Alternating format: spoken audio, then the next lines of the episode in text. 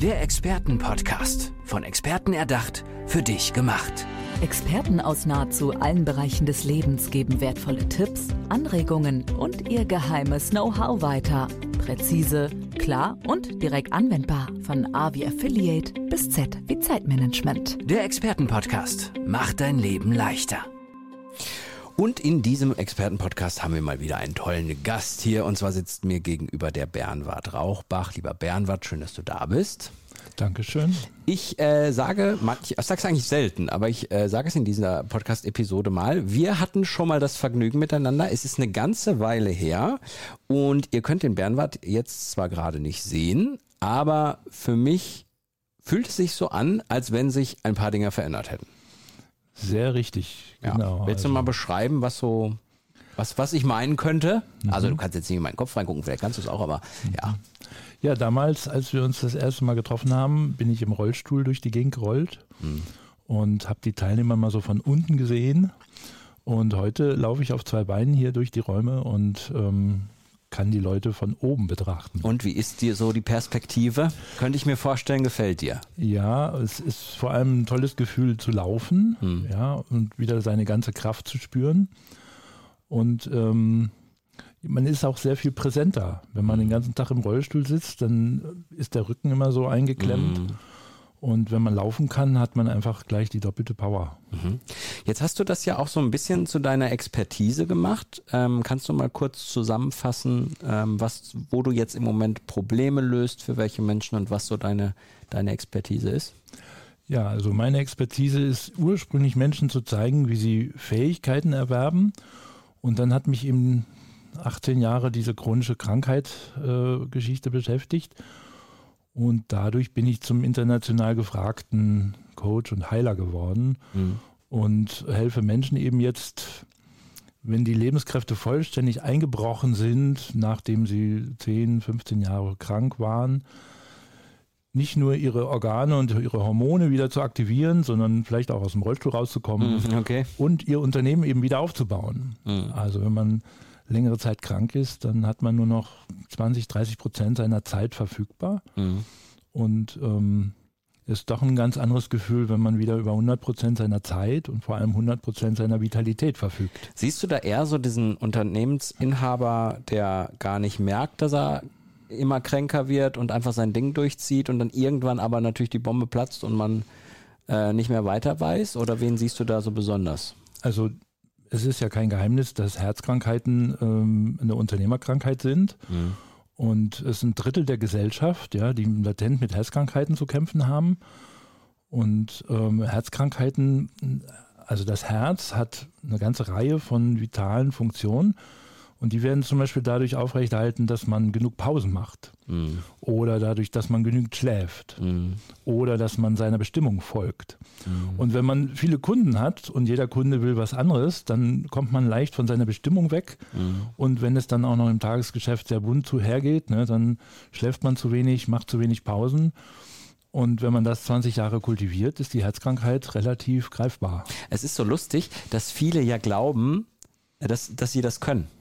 Also dass, dass du, ja, ne, ja, ich weiß, stressig, aber, aber ich, ich kriege das hin. Mhm. So, ne? Das ist ja, ist ja so eine, so eine Grund, Grundeigenschaft, die manche so haben. Ja. Ne, die nicht so mit Selbstreflexion umgehen. Ja, aber man muss dazu auch wissen, dass die Organe unter einem Schleier der Unsichtbarkeit verborgen sind. Und wenn jemand dann krank wird und er steht plötzlich vor der Aufgabe, für seinen Körper zu sorgen, dann erfüllt ihn erstmal Ohnmacht, mhm. weil er eben durch diesen Schleier der Unsichtbarkeit nicht in seinen Körper reingucken kann. Mhm. Und er weiß nur durch die Ärzte, dass da irgendwas Dramatisches auf ihn wartet, aber mhm. er kann es nicht richtig greifen, weil dieser Schleier der Unsichtbarkeit eben auch Ohnmacht auslöst. Und ich habe gelernt, mit diesem Schleier der Ohnmacht, der Unsichtbarkeit umzugehen und insofern, das ist, was viele erstmal lernen müssen, ihren Körper differenziert wahrzunehmen.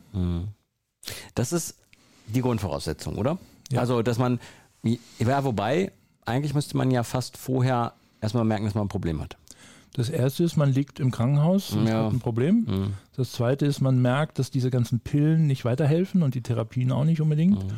Das dritte ist dann, dass man merkt, die Leistungsfähigkeit geht runter. Man braucht zwei Assistenten oder drei, damit man noch sein Pensum schafft. Mhm.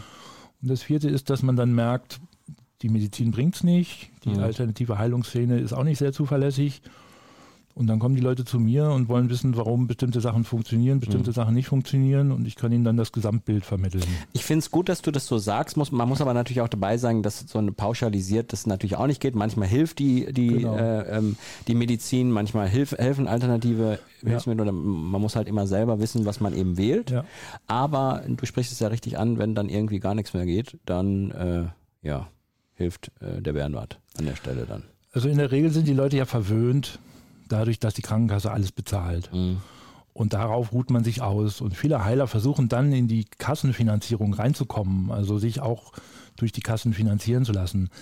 Die Heiler, die bei mir eine Ausbildung machen, die wollen aus der Kasse raus, weil sie merken, diese ganze Bürokratie erschlägt sie. Mhm. Ein Psychotherapeut muss mindestens so viel Zeit mit Anträgen und mit Formularen verbringen wie mit Klienten. Mhm ich mache mir diesen Stress nicht. Ich setze mhm. einfach meine Preise etwas höher an und warte, bis die Leute kurz davor sind, ihr Leben zu verlieren. Dann kommen sie nicht zu mir. Mhm. Und ich spreche natürlich nur aus der Brille dieser Menschen. Mhm. Ja, ich spreche nicht aus der Brille derer, die nur so einen leichten Herzinfarkt hatten, dass es damit noch bis zum Lebensende reicht. Naja, ich verstehe. Wenn der Leidensdruck dann, dann groß genug ist, dann ähm, ist man irgendwann auch bereit, äh, äh, Wege zu gehen, die man vielleicht sonst, sonst nicht gegangen ist. Hast du dann leichten Zugang eigentlich immer? Müsstest du ja eigentlich, weil ja der Leidensdruck wirklich groß ist. Also, also dass die dir, dass die sagen, ja, erzähl mal und auch wirklich auf dich hören oder zumindest das mal ausprobieren. Also bezüglich meiner einen Krankheit habe ich mich vier Jahre dagegen gewehrt, gegen diese ganze Perspektive, ich muss meinem Körper beibringen, wie Heilung funktioniert. Ich mhm. habe immer gedacht, der Körper regelt das selbst. Ich habe dann ungefähr sechs Jahre gebraucht, um überhaupt einen Zugang zu meinem Körper zu finden. Mhm. Insofern verstehe ich, wenn Klienten heute sagen, ich spüre da nichts, ich nehme da nichts wahr mhm. und so weiter. Wenn Klienten mir heute ihre Geschichte erzählen, dann kann ich innerhalb von 20 Minuten eine Analyse machen, wo ich sage, du musst diese und jene Stufen gehen und bei Stufe 60 und 70, da wird deine Heilung eintreten. Mhm. Ist es, ist das Problem in der Unternehmerschaft dieses, diese, dieses Leistungsprinzip, also dieses äh, höher, schneller, weiter, es muss immer mehr Umsatz gemacht werden, es muss immer mehr Gewinn erzielt werden, man muss, die Firma muss wachsen, wir müssen expandieren. Ist das so dieses, dieses Grundprinzip in der Wirtschaft, was die Problematik am Ende auf Unternehmerseite hervorruft? Oder? Nicht wirklich, weil man kann ja auch expandieren und Wachstum und Umsatz und so weiter steigern mit Weisheit. Mhm. Und wenn man es mit Weisheit macht, dann führt es nicht zu Krankheit. Dann macht man es nicht selber, ne?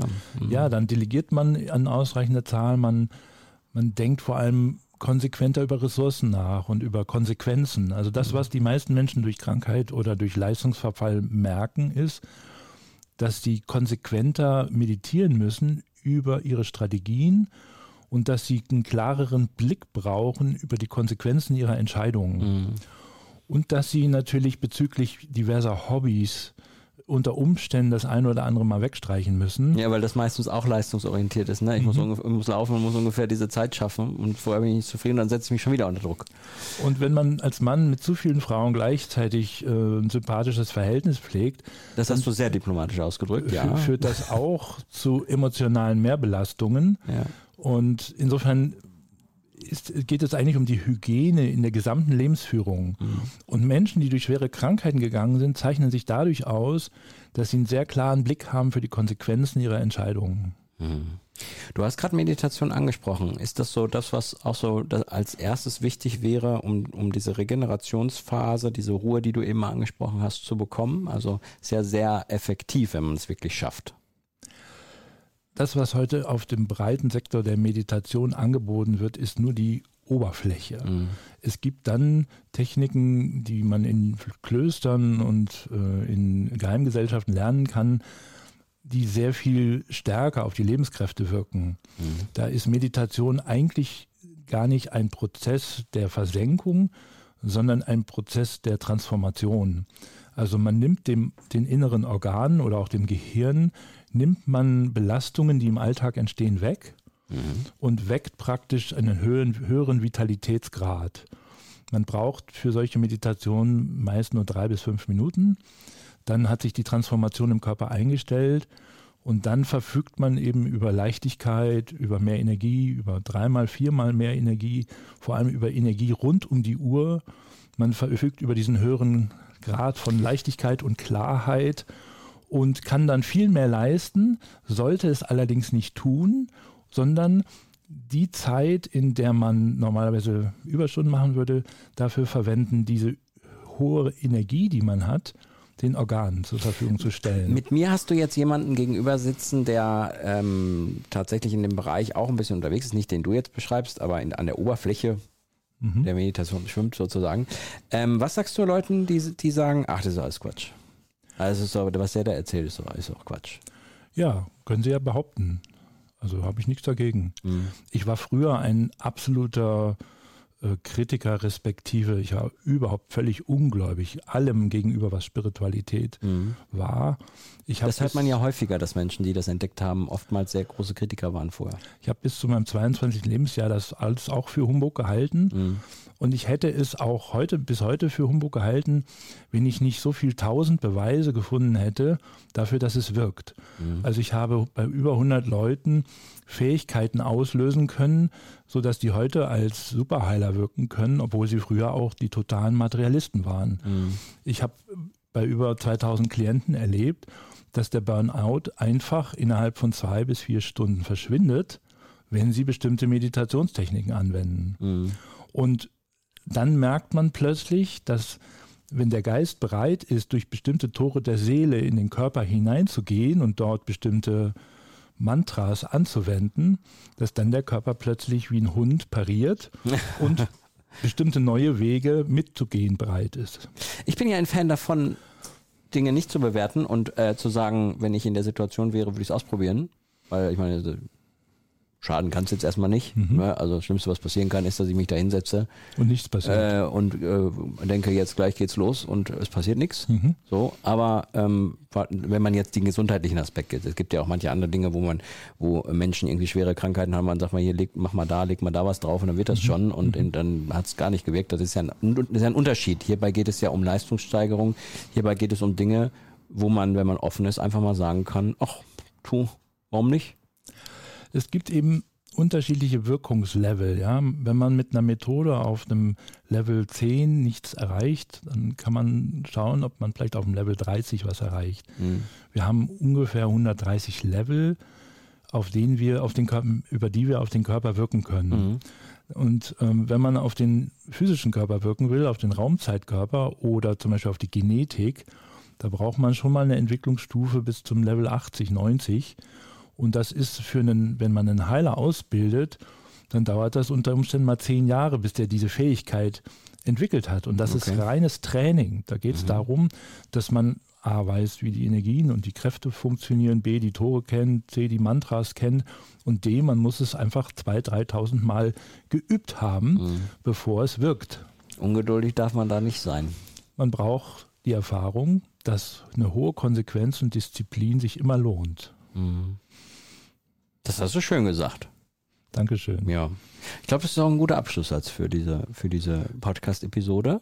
Lieber äh, Bernhard, ich danke dir. Wo findet man dich? Also wenn man dich jetzt äh, kontaktieren möchte, weil man sagt, ach komm.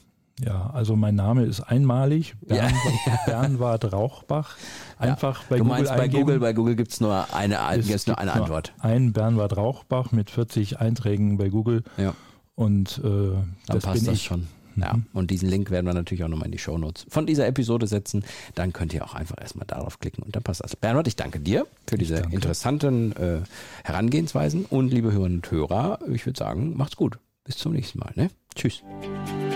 Der Expertenpodcast. Von Experten erdacht, für dich gemacht. Wertvolle Tipps, Anregungen und ihr geheimes Know-how. Präzise, klar und direkt anwendbar. Der Expertenpodcast macht dein Leben leichter.